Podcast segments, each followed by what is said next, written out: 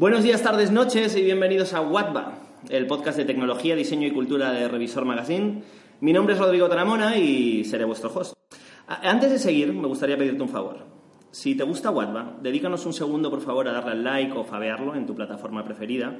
Y si crees que hay alguien más que a quien le puede interesar conocer a gente fascinante que está construyendo o hablando sobre el futuro, eh, hoy compártenos en Twitter, Instagram y Facebook si por alguna casualidad sigues usando eso. O mándanos por mail o, mensaje privado a alguien a quien quieras. Hoy está con nosotros Mar Cabra. Mar es una periodista de investigación que, tras su paso por la Universidad de Columbia, eh, donde estudió gracias a una beca Fulbright, descubrió el periodismo de datos y fue una de las figuras más relevantes de él en España. En 2017, y gracias a su colaboración con unos 400 periodistas de docenas de países, ganó el premio Pulitzer por los papeles de Panamá, una filtración de más de 11 millones de documentos de una firma de abogados panameña que ha desatado investigaciones a sus clientes en más de 80 países. Pero esa etapa ya pasó, y a raíz de este trabajo de un año, y de otros más que ya nos contará, Mar empezó a cuestionarse la relación que tenemos las personas con la tecnología, al ver cómo ésta está diseñada para incentivar nuestra dependencia de ella, influir en nuestras decisiones y devaluar las relaciones humanas. En plena temporada sabática, su objetivo ahora es ver de qué manera podemos cambiar esa tendencia y revisar nuestra relación con la tecnología para que la utilicemos para lo que debió ser usada, mejorar nuestras capacidades humanas en lugar de aprovecharse de nuestras debilidades. Hola, Mar. Hola. ¿Cómo estás? Gracias por aguantar mi introducción larga. Me ha encantado. ¿Sí? ¿Está bien? ¿Todo ok? Está muy bien, todo fact check. Fact check, ok. Hecho. Vale. Además estamos cerquita de Neutral, ahora les pasamos esto también a ellos para que nos Sí, sí, que lo revisen, vaya a ser que... Eh, ¿Qué tal? Eh, ¿Has tenido problemas para llegar hasta aquí precisamente por tu poco uso de la tecnología ahora mismo? Sí, no, la verdad es que eh, ahora que, que no vivo en Madrid, vivo en Almería, eh, cuando vengo a Madrid dependo bastante del teléfono móvil, mucho más de lo que yo pensaba, porque utilizo los coches eléctricos para moverme y de repente Vodafone me ha dado 3G en vez de 4G y no me funcionaba ninguna aplicación, no me funcionaba ni el WhatsApp, no sé qué había pasado, así que he tenido que venir por otros medios, que realmente ha sido taxi, porque ni siquiera podía ver, gracias a Google Maps, qué tipo de transporte público podía coger, así que eh, soy más dependiente de lo que yo pensaba. Al final todos lo somos. Mira, te quería pedir para ponernos en situación, eh, aunque mucha gente ya conocerá el caso de los Panama Papers, ¿cómo fueron esos años trabajando, bueno, ese año trabajando en la investigación de los papeles de Panamá y qué dinámicas de trabajo seguíais? Mira, yo trabajé durante siete años en el Consorcio Internacional de Periodistas de Investigación, que es una organización sin ánimo de lucro que hace periodismo y que está basada en Estados Unidos. Y su especialidad es coordinar a medios de comunicación de todo el mundo en temas transnacionales que cruzan las fronteras. Durante varios años empezamos a recibir filtraciones, poco a poco, poco a poco, cada vez más grandes, hasta recibir, gracias al diario alemán Süddeutsche Zeitung, la filtración más grande de la historia del peri- del periodismo, los papeles de Panamá. 11 millones y medio de documentos, 2,6 teras de información. ¿Cuál es el reto que teníamos? Y en aquel momento yo era la jefa del equipo de datos y tecnología.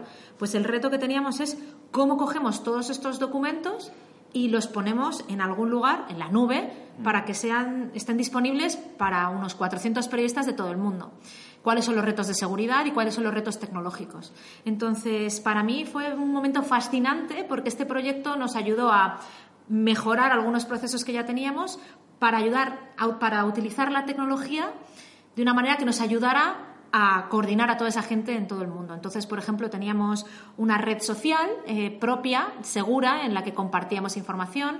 Teníamos un buscador propio, como un mini Google, para solo los papeles de Panamá, en donde cualquier persona del equipo podía buscar los documentos en cualquier momento.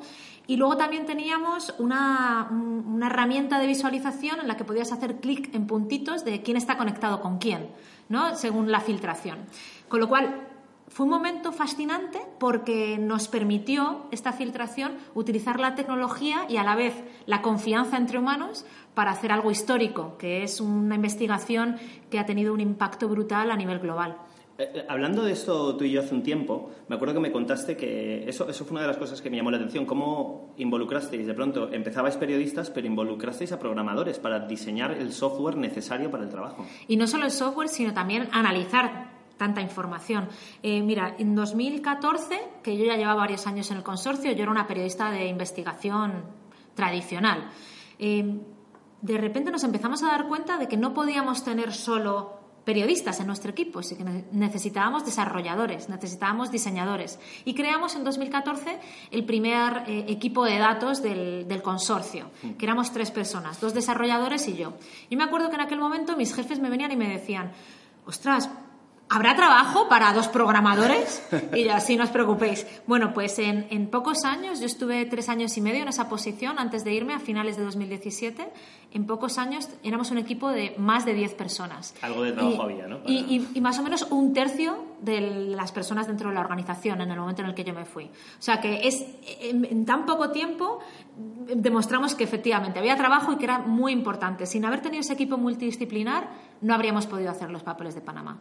Claro, de pronto se provocó un cambio en la propia manera de operar, ¿no? Al ver que los desarrolladores sí que tenían un papel que jugar en... Tenían un papel fundamental que jugar, y, pero también creo que es importante entender que no solo era en el desarrollo de la tecnología, o sea, no solo eh, mi equipo eh, desarrollaba la tecnología que facilitaba en estos procesos a nivel global y a nivel transnacional, sino que también eran claves a la hora de analizar grandes cantidades de información. Ahora se habla mucho de Big Data, lo que teníamos nosotros no era Big Data, aunque era mucho data para, para los periodistas, y muchas veces necesitamos pues eso, procesos informáticos para poder analizar esas grandes cantidades de información y la tecnología es clave y especialistas en tecnología son clave. En, dar sentido a ese volumen de datos que teníais, ¿no? Y encontrar correlaciones. y encontrar patrones, por ejemplo, ¿qué rol tenían los bancos en el uso de sociedades en paraísos fiscales? ¿No? Eh, pues, pues, pues justamente eso es lo que ayudaban a la gente de mi equipo, los, los analistas de datos, los data scientists, ¿no? Entonces, eh, hoy en día, cuando tienes que lidiar con tanta información, pues es fundamental saber analizar grandes cantidades de información. Y eso lo saben los data scientists o los periodistas que nos hemos especializado en datos.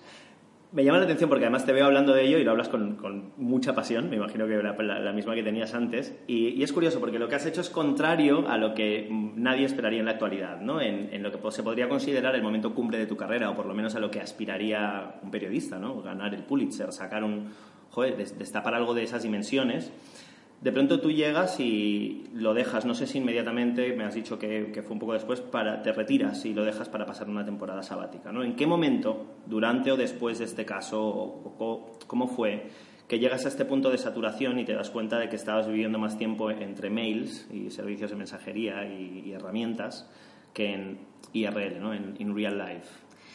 Pues eh, la verdad es que fue, no, no, fue una cosa inmediata. O sea, yo soy súper fan de la tecnología y, y, soy la primera que ha hablado en un montón de foros, desde Katmandú hasta San Francisco, de cómo la tecnología nos hizo cambiar la historia en el periodismo, demostrar que se podía hacer periodismo de una manera diferente, analizar grandes cantidades de información, del el potencial que tiene la tecnología para que podamos entender el mundo eh, y cambiar el mundo, porque hemos conseguido con los papeles de Panamá que se recupere dinero, que dimista gente, que haya investigaciones en un montón de países, eh, o sea, un verdadero impacto, sí. más allá del Pulitzer, más allá del premio claro. eh, estrella del periodismo.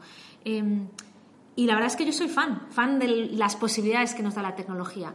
A la vez, yo empecé a darme cuenta de que toda mi vida estaba basada en el trabajo, porque yo, era, yo soy una persona muy pasional, me interesa mucho lo que hago, estábamos cambiando el mundo eh, y la tecnología facilitaba eh, que yo pudiera estar conectada a cualquier hora del día. Entonces yo a lo mejor me iba a dormir, miraba el WhatsApp y mi jefa que estaba en Washington, que está seis horas por detrás de mí, pues me mandaba un mensaje y yo decía, ay, voy a responder inmediatamente. O de repente me levantaba y tenía mensajes de gente que estaba en la otra parte del mundo, porque tenía compañeros que estaban en Australia o que estaban en Japón. Entonces, la tecnología hacía que de repente yo sintiera muy fácilmente este mundo global en el que vivimos y yo no supe ponerle límites. ¿Qué acabó haciendo eso? Pues que hubiera una desconexión entre mi vida profesional y mi vida personal. Mi vida personal dejó de existir y me, estaba, me ocurrían cosas tan tan llamativas como que a lo mejor salía en la tele, iba al intermedio, por ejemplo, y todo el mundo en Twitter diciéndome lo fantástica que era, que qué bien lo que estábamos haciendo, que cómo estábamos cambiando las cosas,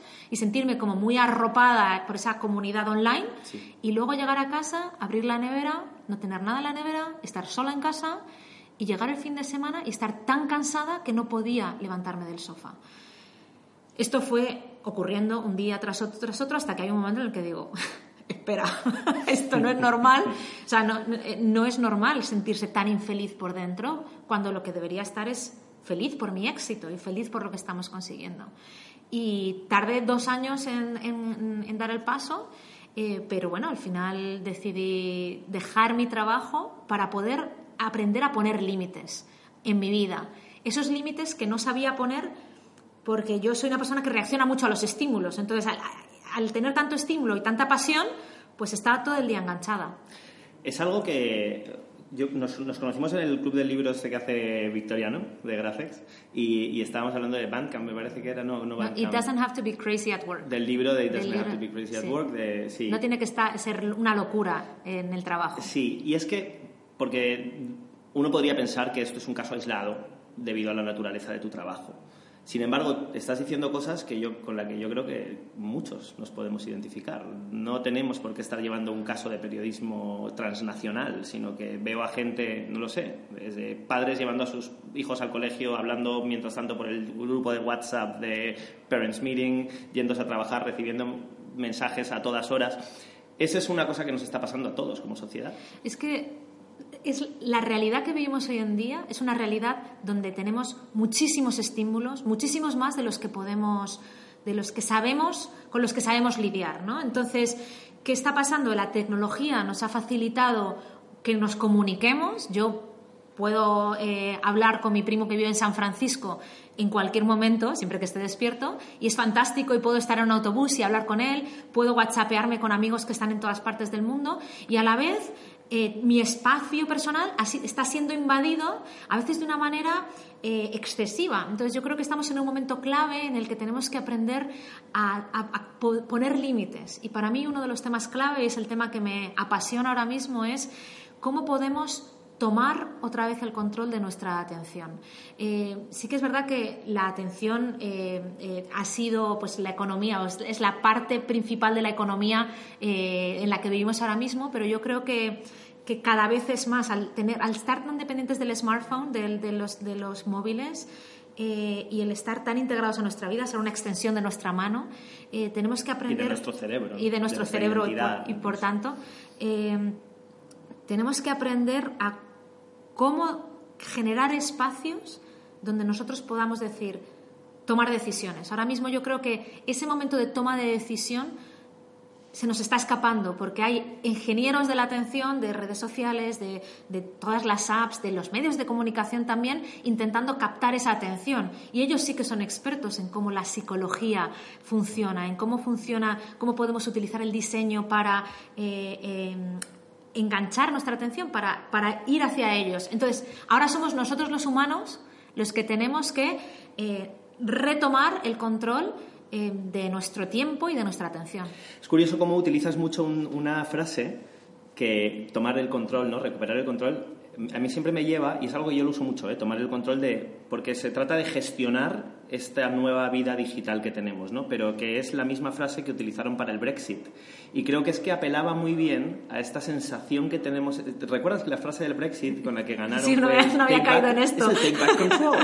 Pues ¿sabes por qué? Es que creo que es una sensación pervasiva. Todo el mundo, realmente, como estamos constantemente viviendo en esta dicotomía entre físico y digital, la sensación que yo tengo con la tecnología, que yo también amo, es que eh, sucede que mentalmente nosotros decimos, joder, estamos en todas partes, podemos estar conectados con miles, cientos de miles, millones de personas potencialmente, ¿no? Pero es que biológicamente tal vez no estemos preparados. Al final no dejamos de ser, eh, yo siempre digo que somos como monos venidos arriba, ¿no? Al final somos unos mamíferos acostumbrados a relacionarnos durante cientos de miles de años en comunidades muy pequeñas que ahora hemos desarrollado unas herramientas que nos permiten amplificar estas relaciones de una manera, a una escala sobredimensionada. Lo que tú dices, me siento muy arropado de manera digital, pero todas esas personas no me están tocando, no están hablándome en persona, no estoy viendo sus ojos al, al intercambiar, ¿no? al comunicarme con ellos. Y creo que tenemos esta sensación de por qué estoy tan solo estando tan acompañado digitalmente, ¿verdad? Y esa era la sensación que yo tenía y que, quizás fue como mi momento como de, darme cuenta, fue, fue esa sucesión de momentos en los que yo me sentía supuestamente muy arropada, lo, lo que he contado, ¿no? de salir en el intermedio, uno de los programas más vistos de España, Twitter, vamos, adorándome y adorando el trabajo que yo hacía, volver a casa a sentirme sola. Estar recogiendo el Pulitzer, que es como los Oscars del periodismo, y de repente volver a casa y decir, ¿Y, qué sentido tiene la vida? ¿Y quién soy yo también? Entonces, a mí la única manera de, solucionar esto, estas preguntas, eh, fue parar. Eh, yo admiro muchísimo a la gente que se está haciendo estas preguntas mientras siguen sus trabajos y de locura y estas vidas de locura que tenemos sobre todo en las grandes ciudades. Yo tuve que parar y tuve la suerte de poder parar económicamente y dije, necesito irme de Madrid y necesito irme a Almería que es un lugar que vive pues unos años más atrás que Madrid, con muchísimo menos estímulo, en donde todo se vive mucho más tranquilo, para de ahí poder tomar perspectiva. Yo creo que uno de los problemas que tenemos hoy en día es que vamos tan acelerados y los pocos momentos de pensar que teníamos antes ahora están cubiertos con, con notificaciones y con información que no pensamos. Entonces, para mí mi única manera de hacerlo fue como unplug, o sea, desconectar, e irme a la playa a, a pensar. Eh, y fíjate, una de las cosas que, me di cuenta al, irme allí a la playa es, ostras, pero qué enganche tengo, si ya no tengo que estar enganchada, ya no tengo que estar mirando todo el día el teléfono. Y sigues yendo a la palanca, a tirar de la palanca. Y sigues, sigues enganchada a la máquina tragaperras, que es el teléfono móvil y las redes sociales. Entonces, lo primero que hice, por ejemplo, fue quitarme Facebook, la app de Facebook de mi móvil. Yo creo que eso es como el primer paso que estamos empezando a dar varios, ¿no? Que es dejar Facebook eh, a un lado, aunque luego sabes que tienes Instagram, está WhatsApp y al final nos cuesta migrar a Telegram, pero ese es uno de los primeros pasos. En Norteamérica, por ejemplo, la soledad ya está empezando a tratarse como una epidemia y es por esa sensación que tiene la gente, ¿no? Está conectada con mucha gente, pero, pero están viendo que hay un problema. Poca, eh, nunca se había sentido, había, había tanto porcentaje de, población sintiéndose sola y adolescentes y, jóvenes sintiéndose solos. Los resultados son, bueno, menos capacidad de atención, exaltación de la vanidad, superficialidad, nostalgia del presente, polarización, confusión de la realidad, intolerancia, ideas opuestas, ah, intolerancia a las ideas opuestas, ¿no? Eh, vigilancia omnipresente. Todos estos signos, estos síntomas, ¿a qué crees que se deben y qué relación crees que tienen con nuestra relación con los dispositivos y las plataformas digitales? Bueno, me gustaría haber hecho mil estudios y poderte hablar desde los mil estudios que he hecho y, los datos que, he recopilado, pero tengo 36 años, eh, este ha sido mi pasado y, es un, y no tengo todas las respuestas. Eh, lo que sí que te puedo decir es que em, cuando yo he parado, lo que he empezado a ver es desde fuera al resto, ¿no? Ha sido muy curioso. Entonces veía en mi grupo de amigos como a veces yo mandaba mensajes con dos puntos, punto A y punto B, y solo me respondían al punto B. A veces eh, eh, he dicho cosas y la gente no me respondía. He, visto de en primera mano esa, esa, esa falta de atención. Y una de las cosas que yo he hecho en mi tiempo sabático es eh, profundizar en temas de meditación que justamente es la ciencia de la atención. Eh, y hay muchísimos estudios, ahí sí, y estudios científicos que demuestran el efecto que tiene la meditación en nuestros cerebros y cómo ayuda a centralizar la atención. ¿no? ¿En, qué, en, qué, ¿En qué consiste la meditación? Que algunos a lo mejor lo asocian con temas, de, con temas religiosos. No tiene nada que ver con la religión. Es simplemente sentarte de pie o en el suelo, o sea, de pie, perdón, sentado en una silla o en el suelo, también lo puedes hacer de pie, pero bueno, pararte cerrar los ojos y centrar tu atención en la respiración.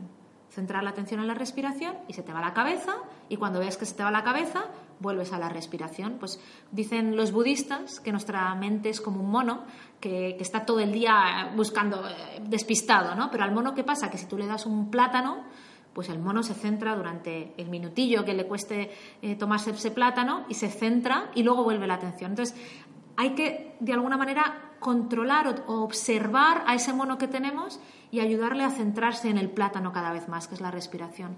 Para mí esto ha sido muy revelador porque realmente tenemos a, gente que lleva meditando durante cientos de años que saben exactamente cómo funciona la atención. Los budistas son expertos en atención mm. y todos hablan de esa práctica eh, básica que es pararse y centrar tu atención en un, en un elemento, en este caso la respiración, que ayuda como a, que te olvides del resto de estímulos de alguna manera. Entonces, hoy en día para mí la clave es tener espacios donde nos podamos parar y donde podamos reflexionar y sentirnos, ¿no?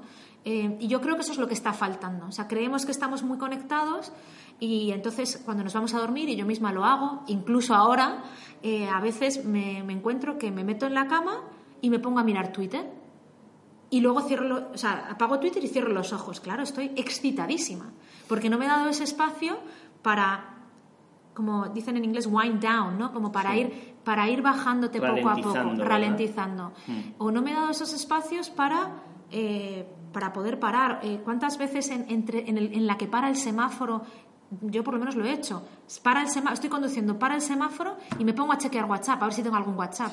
¿Qué necesidad hay de eso? ¿O cuántas veces pienso en algo y enseguida se lo estoy mandando a alguien? ¿Qué necesidad hay de eso? Entonces yo creo que ahora mismo tenemos que, la posibilidad está ahí, las preguntas que nos tenemos que hacer es, ¿me estoy dando suficientes espacios para, para parar y para sentirme a mí como persona, como ser humano? Y lo segundo es, ¿tengo que emitir esta información ahora mismo o no? Y lo mismo con, ¿tengo que recibir esta información o no? No, no me viene bien recibir Twitter, o sea, tweets antes de dormir. Pues lo tengo que dejar de hacer. Y yo creo que si empezamos a cambiar nuestros hábitos, empezaremos a sentirnos más conectados con nosotros mismos y por tanto con los demás. En, en 21 lecciones para el siglo XXI, de Harari, ¿no? que es una de mis, una de mis personas favoritas, eh, la, la última lección es meditación. El último capítulo... él No he llegado todavía, spoiler. Pues spoiler alert, ¿vale? Ya, ya te lo sabes, es lo único que le puedo decir, ¿vale? Ya te sabes qué es. Y porque habla sobre esa necesidad de meditar. Y es gracioso lo que dices, porque está relacionado. Si no quieres a religión, llámalo, voy a decir lo que sea, superstición, magufería. Y no es cierto. Eh, nuestro cuerpo tiene una manera de- de- de relacionarse con la atención y con los estímulos externos que si lo ignoramos hace la vida más compleja. Eso es un hecho. Pero la respiración es la base de nuestra vida. Sí. O sea, tú puedes dejar de comer y puedes tardar, no me acuerdo cuánto es, pero, pero si dejas de comer, haces huelga de hambre, puedes tardar X en morirte, que son días, si no semanas. Sí. Dejas de tomar agua también, pero dejas de respirar, en varios minutos estás muerto. Entonces, creo que es importante entender esa importancia de, de- de la conexión que tenemos con nuestra respiración y cómo eso puede ser muy beneficioso. Y es que pararte a respirar, aunque solo sea un minuto, te ayuda a estar como de repente conectar con tu cuerpo, que yo creo que ese es otro de los problemas que tenemos, que hoy en día como estamos tan conectados a nivel tecnológico nos olvidamos de nuestro cuerpo. Y mira, el órgano más grande de nuestro cuerpo es la piel. Sí. Eh, no nos tocamos entre nosotros, no nos tocamos a nosotros mismos. Y no quiero que esto se interprete de manera sexual, que oye, también. Que por qué Me no. parece que el sexo es importante en la vida de todas las personas. Sí. Pero, pero yo sí que creo que esa es la parte que, no, que no, nos, no, nos, no nos facilita la tecnología.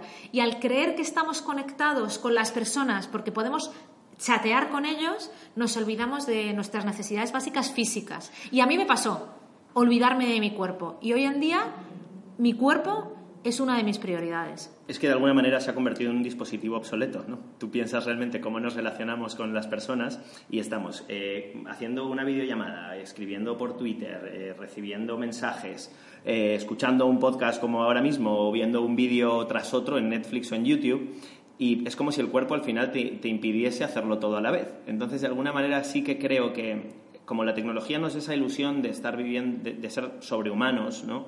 Eh, el cuerpo casi se convierte en un estorbo, eh, de alguna manera. Totalmente. Si yo era la primera que decía, joy, ¿por qué estoy cansada? Claro. Joy, pe- pero Exacto. cuerpo mío, ¿por Los qué? procesos biológicos que son Claro, naturales. ¿por qué tengo que comer? O sea, yo, yo comía a las 3 de la mañana, yo Mm. deja- me olvidaba de comer y entonces como yo estaba trabajando 16 horas al día y con diferentes zonas horarias, pues me olvidaba de comer y comía a las 3 de la mañana. Sí. Luego mi cuerpo se quejaba, luego iba al baño peor, luego eh, estaba eh, eh, enfadada al día siguiente. Entonces, dor- dormir, comer, hacer ejercicio fundamental Sí. son eh, eh, elementos fundamentales en cualquier vida. Y si no, el que nos esté escuchando, si no cuidas de tu cuerpo, tu cuerpo te va a dar señales. Yo perdí un ovario eh, por, justamente por no cuidar de mi cuerpo. Yo tuve problema de tiroides justamente por no cuidar de mi cuerpo. Yo empecé a coger peso justamente por no cuidar de mi cuerpo.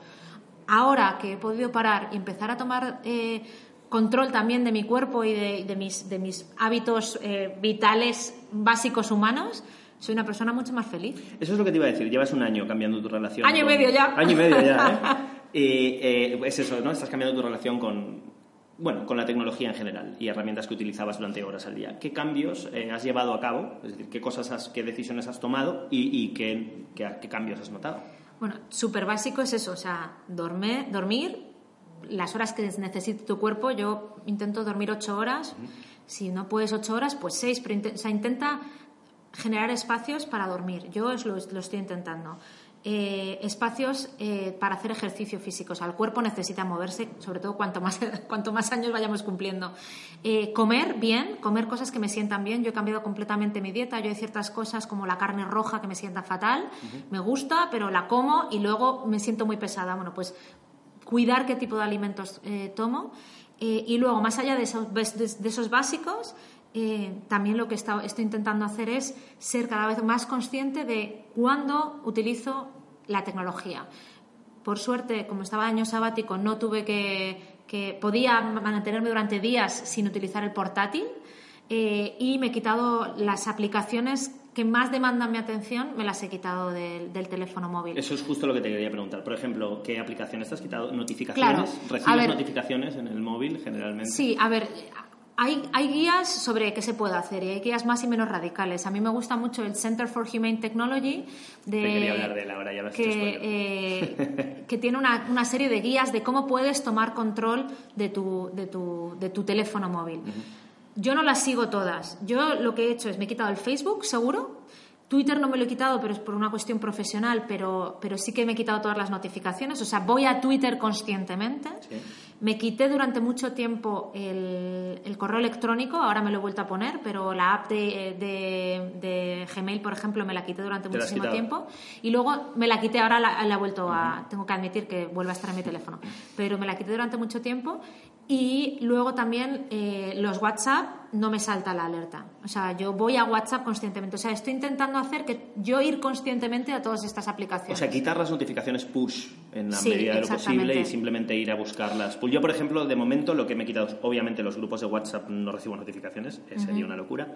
Eh, Instagram las he quitado por completo. Yo es que Instagram no utilizo, entonces. Claro, claro, yo, yo, sí. Además tenemos Revi que tenemos que utilizarlo de alguna manera. Es esas cosas que dices, te, te sientes obligado. Y eso sí que he quitado las notificaciones. Obviamente no tengo las de Twitter porque no y, intento como reducirlas al máximo. O sea, yo, realmente, eh, otra de las cosas que también he hecho, ahora que eh, tanto el, el, iPhone como, como el Android tienen estos, estas aplicaciones de tiempo de uso, es pasar tiempo mirando mi comportamiento. O sea, yo creo que es una cuestión de observación. Analizar eh, lo que haces. sí, porque estas aplicaciones están ahí y mm. yo no la utilizaba mucho y de repente digo, espera, voy a mirar. Y digo, hostia, me he pasado cinco horas hoy. Y yo creía que vivía fuera de la tecnología. Nos sorprenderíamos, de hecho. Eh, Muchísimo. sí. Y entonces también, entonces estoy como, esto es un entrenamiento, entonces ahora mismo pues estoy entrenando, ah, pues he utilizado mucho tiempo esto, venga, pues ahora no lo voy a hacer. Y luego midiendo mucho el tiempo. Por ejemplo, esta mañana me he levantado y yo quería sentarme a meditar. Eh, pero he dicho, no, voy a chequear los WhatsApps, a ver si hay algo importante o alguien que me ha escrito, porque tenía varias cosas hoy. Me he tirado 25 minutos. Claro. 25 minutos chequeando, entre comillas, WhatsApp, porque luego he pasado a Twitter, he mirado el correo. Entras en una madriguera, como la madriguera de Alicia. ¿No? Un rabbit hole en el que vas a por una cosa y de pronto te encuentras con que has estado mirando un otro montón de una aplicación a otra, vas saltando, ¿verdad? Claro, pero mídete. O sea, lo que yo, lo que yo, lo que yo estoy haciendo ahora es medirme, bien mirar bien esta aplicación de tiempo de uso o medir y decir, ok, conscientemente me he levantado y voy a mirar WhatsApp. Voy a ver cuánto tiempo realmente tardo. Porque siempre digo, son 10 minutos. No, han sido 25. Eh, y luego otra cosa que también he hecho es quitarle poder al correo electrónico sobre mi vida. O sea, yo tengo ahora mismo un auto-reply en el correo electrónico en el que digo, no estoy mirando todo el rato el correo electrónico, puede ser que tarde varios días en contestarte. Por lo menos dando una, expectativa a la gente de que no voy a responder inmediatamente. ¿Y qué hago? Pues cuando estoy delante del ordenador no tengo la pestaña del correo electrónico abierta. O sea, el correo electrónico también voy activamente yo al correo electrónico. ¿Por qué? Porque el principal extractor de mi atención cuando yo estaba delante del ordenador y cuando estoy delante del ordenador es el correo electrónico o cualquier aplicación de chat.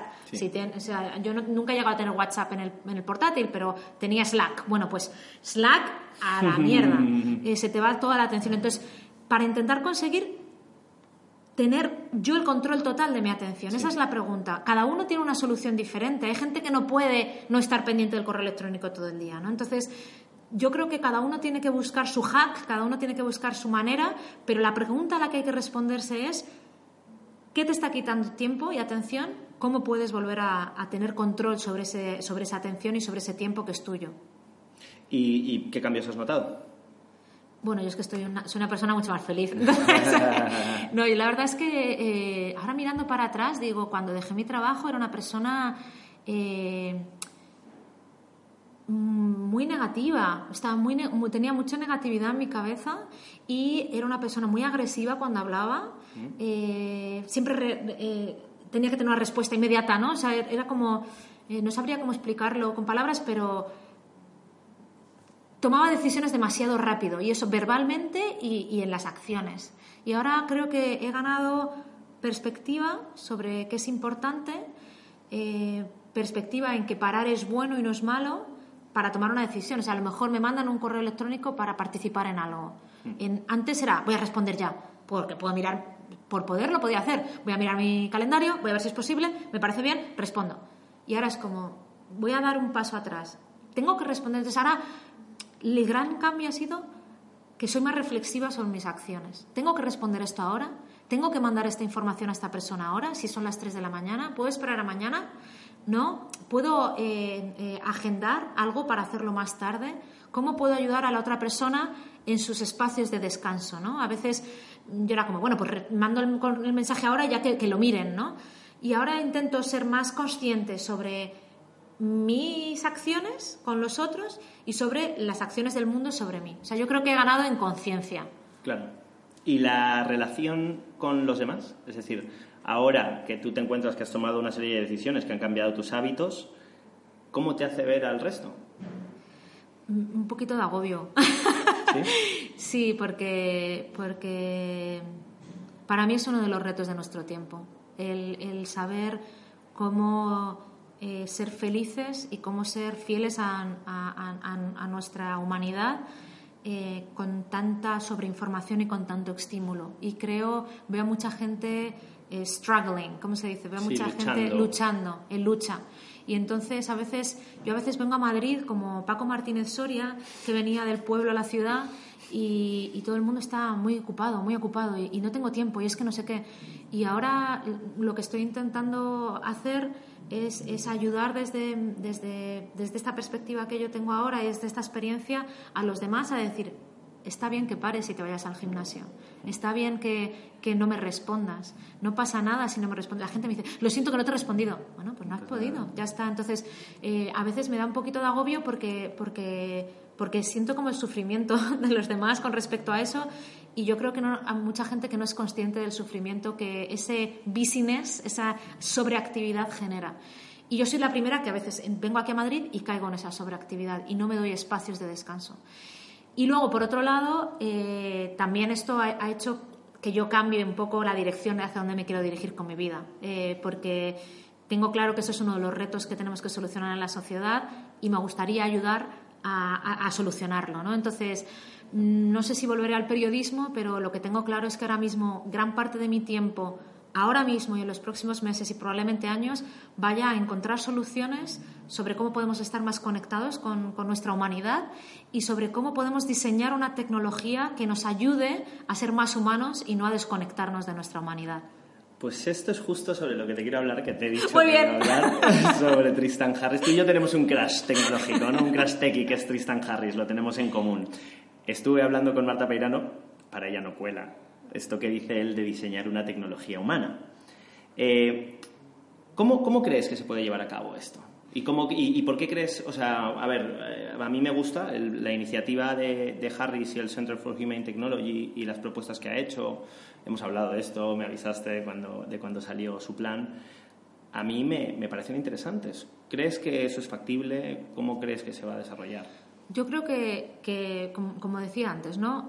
El tema, uno de los temas principales que tenemos hoy en día en nuestra mesa como seres humanos es cómo no olvidarnos de nuestra humanidad, cómo no olvidarnos de que somos humanos.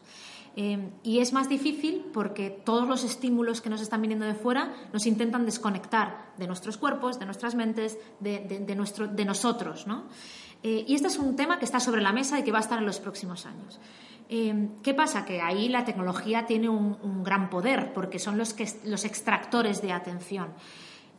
A mí, que dentro de la industria extractora de la atención haya gente como el Center for Humane Technology o organizaciones como el Center for Humane Technology que están concienciando a los, a los que desarrollan la tecnología sobre cómo tienen que pensar más sobre el tipo de funcionalidades que implementan y sobre eh, qué tipo de tecnología implementan, me parece buenísimo. Y debería hablar, haber más Tristan Harris y debería haber más Centers for Humane Technology. Que el mundo no es ideal y que no todo se puede implementar, pues claro que no. Eh, y yo soy la primera que, insisto, miro Twitter por las noches a veces, sabiendo lo dañino que es para mí. O me veo tres capítulos de Netflix seguidos, porque está el autoplay y me los veo. Y soy la primera que, lo hace, porque es difícil, es, el equilibrio es difícil. Ahora, tenemos que tener más gente ampliando nuestra conciencia sobre el tema, a, los usuarios y ampliando la conciencia de los que lo desarrollan. Porque a mí me preocupa, yo habiendo dirigido equipos de desarrollo, equipos de, de programadores, me preocupa esto de, ah, qué cool, vamos a hacerlo porque se puede hacer, ¿no? Y hacen a veces cosas sin pensar en las consecuencias. Está esta expresión en inglés de que se recuerda mucho a los programas de just because you can doesn't mean you should. Solo porque tú puedas hacerlo no lo tienes por qué hacer.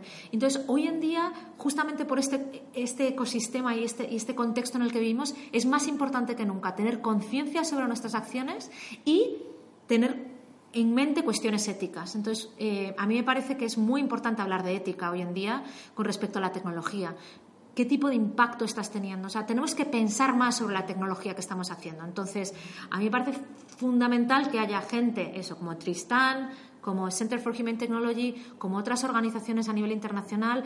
Eh, está Lorena Llame Palasí, eh, que es española, que tiene una fundación que acaba de crear que tiene que ver sobre, en la que está fomentando ética en la tecnología.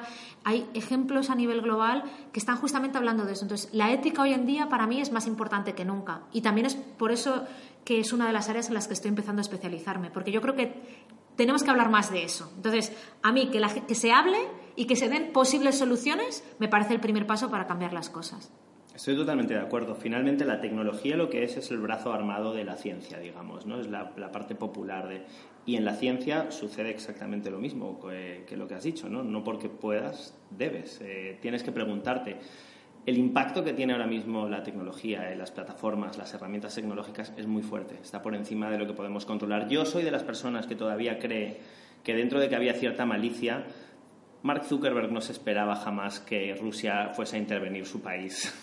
Pero si es que es parte del problema. El parte del problema que tenemos es que ahora mismo va todo mucho más rápido de, lo, que, de lo que podemos procesar como seres humanos. Entonces, están tomándose decisiones muy rápido, implementándolas muy rápido porque la tecnología nos lo permite y luego teniendo consecuencias sobre las que no hemos pensado. Yo estoy segura de que gran parte de las cosas que están pasando con Facebook o de lo que está pasando con Twitter tiene que ver con, cuestiones que no, sobre las que no se han pensado. Entonces, yo creo que esa es la gran clave. Tenemos que darnos tiempo para pensar y tenemos que, a la hora de implementar cualquier funcionalidad o a la hora de hacer cualquier aplicación o de cualquier producto, decir, vamos a, vamos a foresee, ¿no? Vamos a mirar para adelante y decir qué tipo de efectos va a tener esto sobre la gente, sobre el usuario final, sobre los humanos que hay al final del proceso, que yo creo que a veces nos olvidamos de que son seres humanos. Entonces, creo que gran parte del trabajo que hay que hacer ahora mismo es tener equipos de gente o personas que ayuden a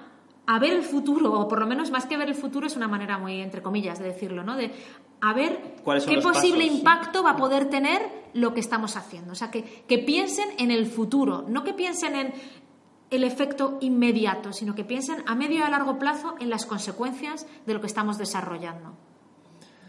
Mar, muchísimas gracias por venir aquí y por compartir este rato con nosotros. Eh, tengo muchas ganas de ver qué es lo que vas a hacer ahora, ¿no? Decías que te estás planteando, me imagino que no, ya me lo dijiste una vez, no volverás a una redacción, o difícilmente. Ahora mismo no es donde yo creo que, pueda aportar más. O sea, yo, yo creo, eh, todavía quizás tengo ese sueño naif, de yo, yo creo que si tenemos un tiempo limitado aquí en este mundo, ¿no? Una vida, unos años, eh, creo en, ser útil en esos años y creo en que se yo por lo menos quiero utilizar esos años de manera útil ayudando a hacer un mundo mejor. Eh, entonces, ahora mismo para mí eh, tiene que ver con ayudar a resolver esos problemas de ética y tecnología, concienciación eh, al mundo de la tecnología y al mundo de la gente que desarrolla tecnología y también concienciación sobre no solo qué tipo de productos y tecnología podemos desarrollar y cuáles son las cuestiones éticas, sino también concienciación sobre cómo no olvidarnos de nuestra humanidad.